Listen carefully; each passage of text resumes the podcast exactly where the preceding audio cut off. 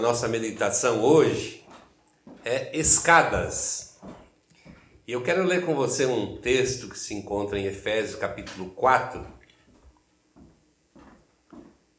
Vai até o versículo 6, Efésios 4, de 1 a 6, que diz assim: ó. Por isso eu, que estou preso porque sirvo por Jesus Cristo, peço a vocês que vivam de uma maneira que esteja de acordo com o que Deus quis quando chamou vocês. Sejam sempre humildes, delicados e pacientes, suportando-vos uns aos outros com amor. Façam tudo para conservar por meio da paz que une vocês a união que o Espírito dá. Há um só corpo e um só Espírito e uma só esperança para a qual Deus chamou vocês. Há um só Senhor, uma só fé e um só batismo. E há somente um Deus e Pai de todos, que é o Senhor de todos, que age de todos e está em todos. Curva a sua cabeça, nós vamos orar. Coloque a sua vida, disponibilize a sua vida agora para o Senhor. Pai, em nome de Jesus nós oramos e agradecemos. Primeiramente, podemos nos reunir sob o nome de Jesus Cristo. E nessa manhã nós queremos mais uma vez, Senhor, reunidos nos dobrar diante de Ti, adorar profundamente o Teu nome e oferecer a nossa vida agora, Senhor, diante de Ti, para que a nossa oração não seja a meras palavras bonitas, tocantes, emotivas, mas seja, Senhor, a resposta da nossa vida. Que a gente realmente aprofunde, Senhor, essa submissão a Ti nessa manhã, principalmente quando nós Vamos olhar, Senhor, para o sacrifício da cruz, que, que produza novamente aquele primeiro amor, aquele amor que é paixão pura, aquele amor que se submete, submete se sacrifica, faz qualquer coisa para agradá-la, Senhor. Nós queremos que essa Espírito esteja falando e nos preparando para isso, Pai. Em nome de Jesus Cristo nós oramos. Amém e amém. O que o apóstolo Paulo aqui ele está nos exortando nesse texto aos Efésios é que nós tenhamos uma, uma vida que corresponda ao chamamento que Deus fez para a nossa vida. E qual é esse chamamento, né? Ele nos fez um convite para nós através de Cristo, para que a gente tivesse uma vida diferente, uma vida transformada, uma vida descontextualizada do mundo, separada do mundo uma vida que se colocasse debaixo da autoridade de Jesus Cristo, para que a gente pudesse ser uma nova criatura. Todo mundo quer ser uma nova criatura. Eu acho que é ponto pacífico é isso.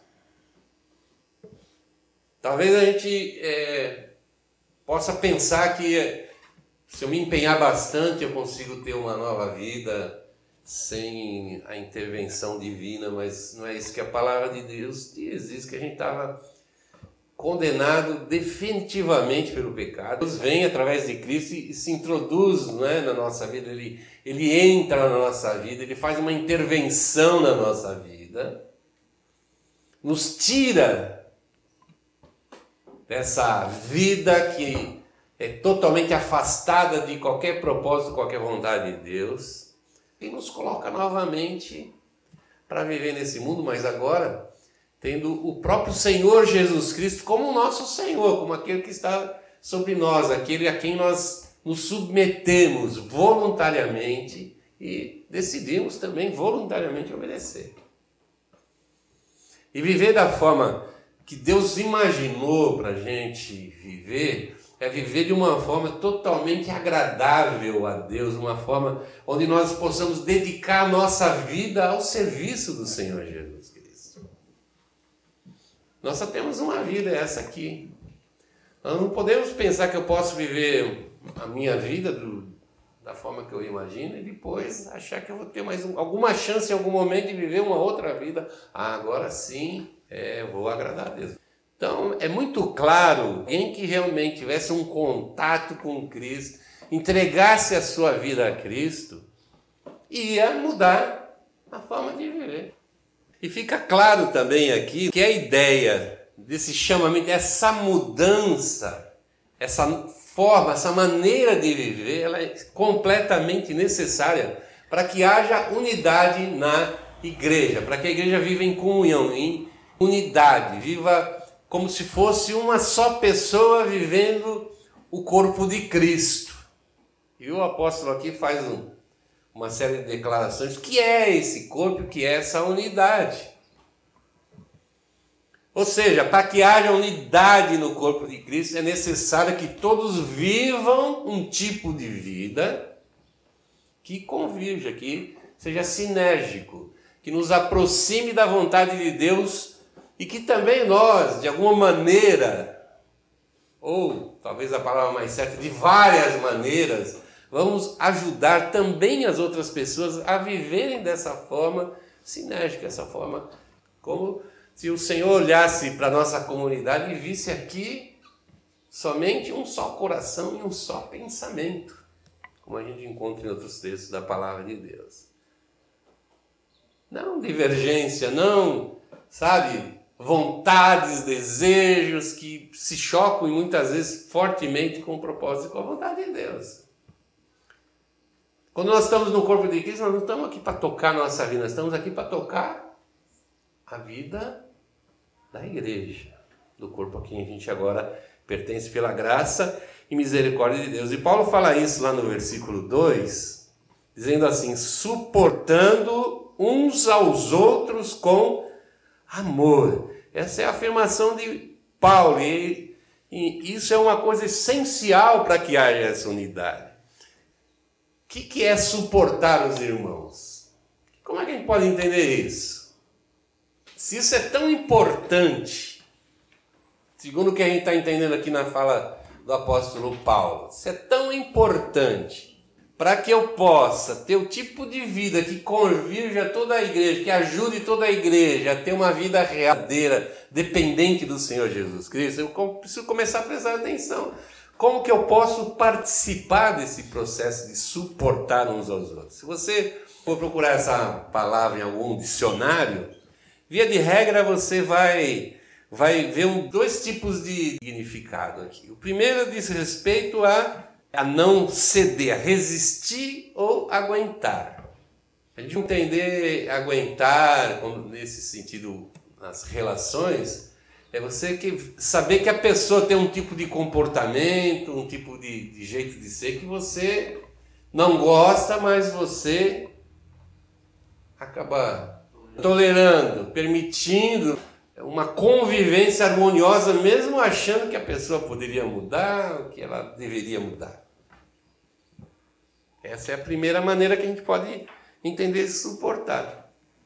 Essa ideia está bem presente no convívio da igreja. Óbvio que no meio de tanta gente tem pessoas que nos agradam mais, pessoas que nos agradam menos na, na, na maneira de ser, na maneira de, de, de, se relacionar, de conversar, às vezes até a nível de gentileza ou educação. Como a pessoa interage, uma é mais amorosa, outra é, é menos amorosa, é mais seca e coisas desse tipo, e a gente pode ter preferência por algumas pessoas. Mas o fato de a gente ter um gosto pessoal com respeito ao tipo de pessoas que nós nos relacionamos, não significa que eu possa excluir as demais pessoas da minha vida. A gente não pode ter esse tipo de pensamento. Por quê? Porque eu não posso fazer essa segregação de quem eu gosto e quem eu não gosto. Quem retorna mais positivamente a mim ou não. Esse é o tempo de suportar, até que a gente seja definitivamente aperfeiçoados por Deus. Que é essa a promessa que nós temos. Vai chegar um momento que nós vamos ser aperfeiçoados de tal maneira que todo mundo vai gostar de todo mundo, porque todo mundo vai ser o tipo que todo mundo gostaria que fosse. Nós vamos ser completamente a imagem e semelhança de Jesus Cristo. Essa é a proposta de Deus.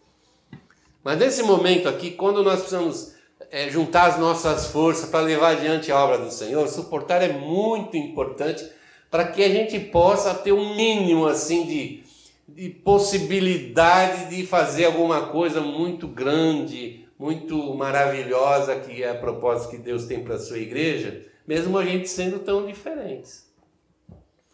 Suportar é uma necessidade para que haja comunhão. E eu sempre digo a expressão máxima do amor por outra pessoa se chama perdão. Perdão. Esse é o extremo de eu suportar o meu, meu irmão.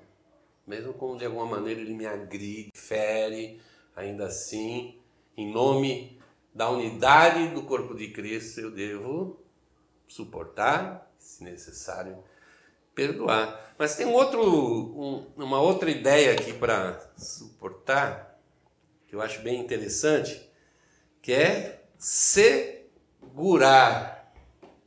Segurar ou apoiar.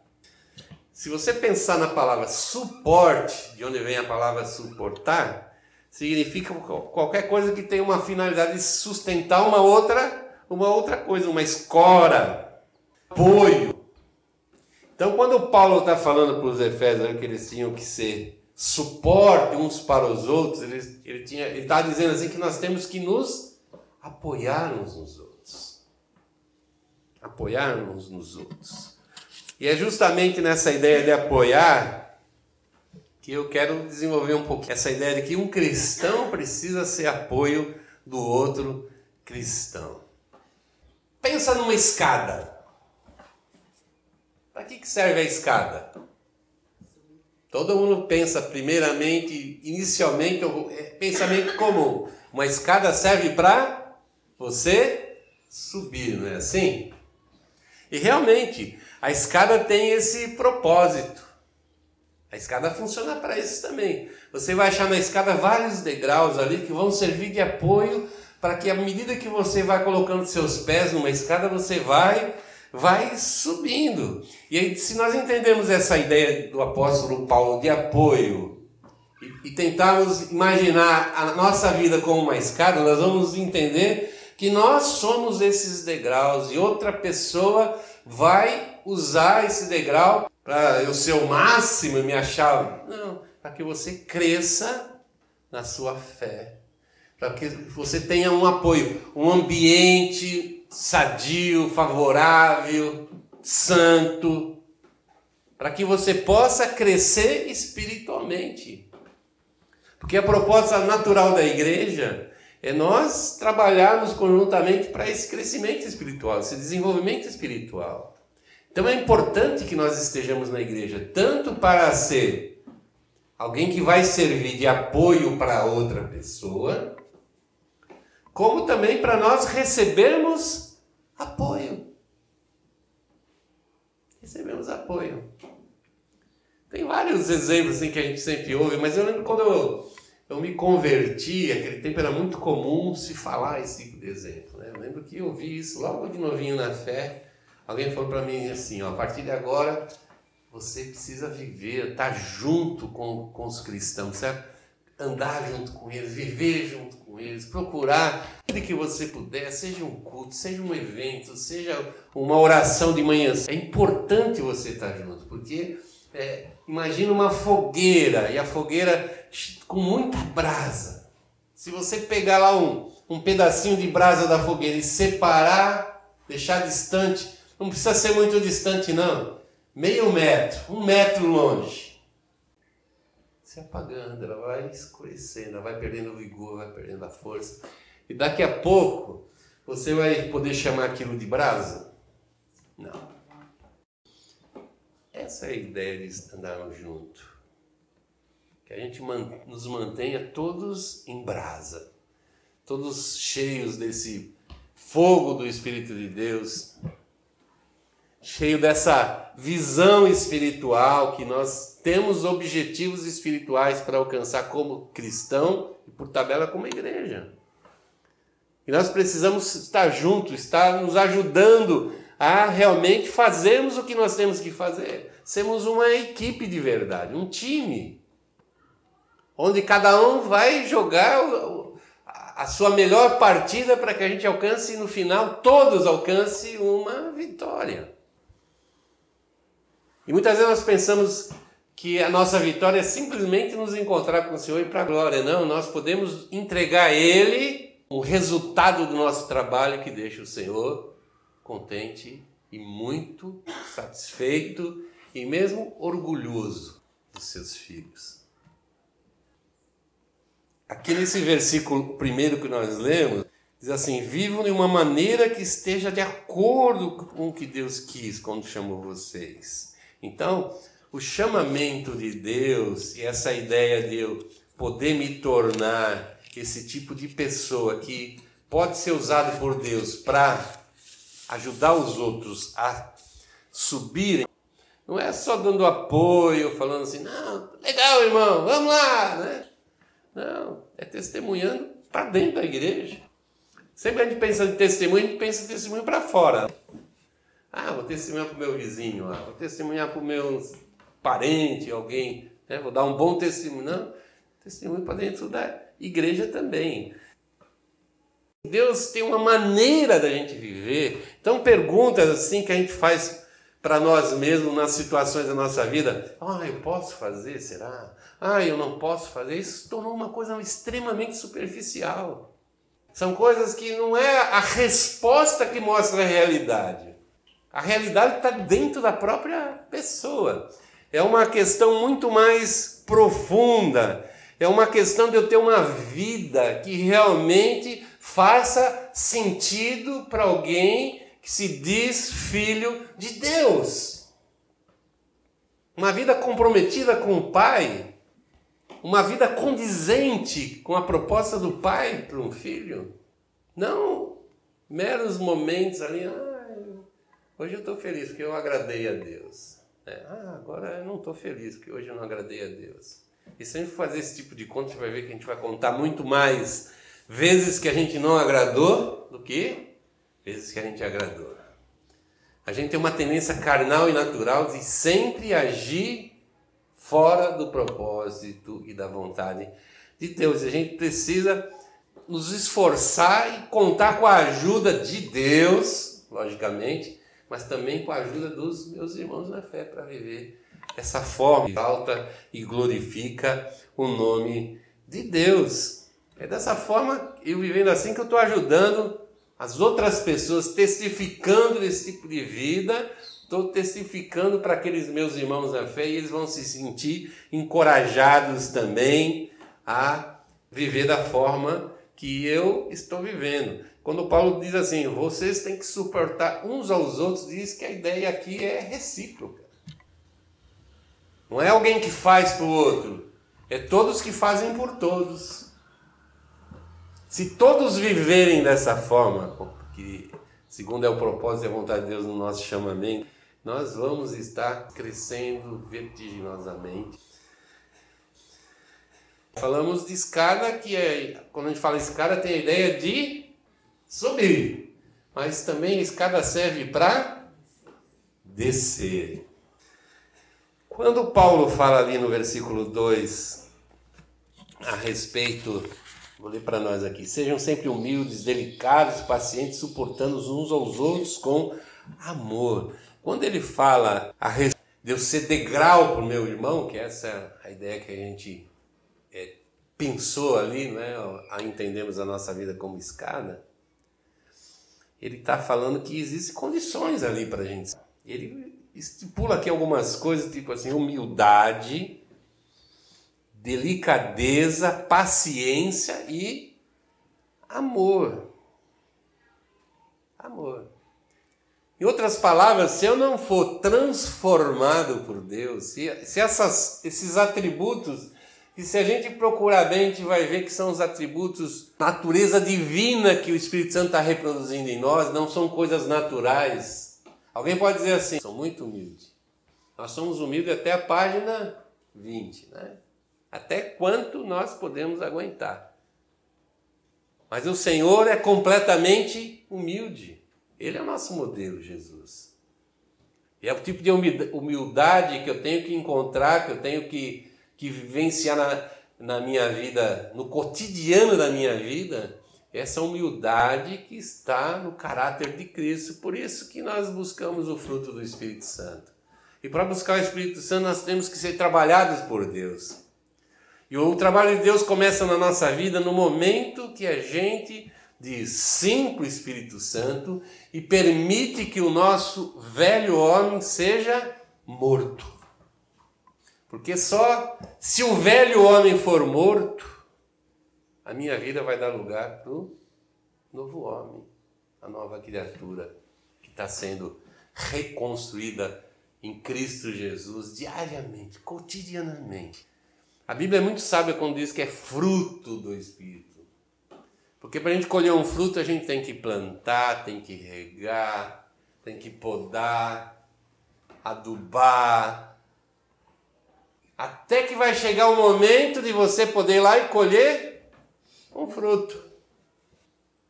Fruto é por causa disso. Uma coisa que vai, sabe, todos os dias, em todos os momentos, em todas as situações, vai tocando na nossa vida, vai direcionando, vai mostrando como é que essa modificação, esse ser, novo ser, seja criado em nós lá, conforme diz lá em 2 Coríntios 5, 17. Nós somos novas criaturas, coisas velhas já passaram. Tudo se tornou novo, inclusive os nossos modelos, nossos projetos, a nossa intenção de vida, absolutamente tudo. E chegar nesse ponto, eu, ser humano, de desejar e querer isso, significa dentro dos valores naturais do homem eu começar a descer. E essa descida é, significa, para mim, eu começar a me desvencilhar de tudo que é carnal. Tudo que a gente gosta de dizer assim, ah, mas eu sou assim mesmo. Comigo é assim. Bateu, levou. Eu gosto de falar na cara. E a gente se orgulha de ser assim, né? A gente acha que isso é a melhor coisa do mundo. Mas eu sempre fui assim para a estabilidade do, de fazer o errado, né? Como se a estabilidade de fazer o errado torna o errado certo. Descer significa eu abrir mão, renunciar abdicar. Todo e qualquer direito que eu possa imaginar que eu tenha como ser humano nessa terra, cidadão desse mundo. Porque eu troquei a minha cidadania, agora sou um cidadão do céu. E esse descer ele é doloroso. É difícil. Aqui em, em Gálatas 2, 20, resume o propósito da vida do cristão. Diz assim: assim já não sou eu quem vive, mas Cristo é que vive em mim. E essa vida que eu a vivo pela fé no Filho de Deus, que me amou e se deu a si mesmo por mim. Mudou o foco da vida. Primeiro, já não sou mais que vivo nesse corpo qualquer tipo de ser humano, rico, pobre, PhD, alguém humilde que não teve muita possibilidade de alcançar os bancos escolares, todos nós temos que morrer para viver para Cristo. E viver para Cristo é viver a vida, sendo direcionado pelo pelo Cristo que morreu por mim na cruz. Tem uma passagem bem interessante em João 3, é, versículo 30, que tem a ver com João Batista. Há uma fala de João Batista aqui, ó. Diz assim: é necessário que ele cresça e que eu diminua. E quando é que, quando é que ele falou isso? João falou isso daqui. É bem importante a gente entender. Um dia os discípulos de João chegaram para João Batista e falaram assim: Olha, João, nós vimos aquele cara que você batizou lá, que você apontou para nós, que é o tal de Jesus Cristo, ele batizando lá. Um monte de gente lá sendo batizada por ele. Tipo assim, ah, o cara está copiando a gente, está fazendo aquilo que é, é nós que devíamos fazer, Tipo assim, vamos lá tirar uma satisfação, mandar ele parar. Não é ele que tem que fazer isso. Nós começamos primeiro, nós somos os pioneiros, então nós temos direito. todo tipo de reivindicação que qualquer um de nós com certeza íamos fazer, se sentir ofendido, se sentir enganado, se sentir qualquer tipo de coisa ali, menos feliz ou entendendo a situação. Mas João Batista disse para ele, fala, não, é ele mesmo que tem que fazer. É ele que veio para fazer. Eu não sou o Messias. E ele fala essa, essa palavra que devia ficar escrita na nossa testa. É necessário que ele cresça e que eu diminua. É necessário que Jesus cresça em mim e que eu diminua. Isso é descer na escada. Finalizando então, é, nós somos chamados como cristãos para sermos apoio para o meu irmão, para fazer ele subir no seu conhecimento, no seu amor a Deus, na sua interação, no seu comprometimento com Deus. Pegar primeiro a escada que desce. E realmente morrer para mim mesmo, morrer como ser humano, como diz a palavra, para nascer alguém completamente recriado, regenerado em Cristo Jesus e onde Jesus possa encontrar uma vida que possa ser usada por Ele. Que Deus possa nos abençoar, que esse propósito esteja conosco. Vamos orar agora.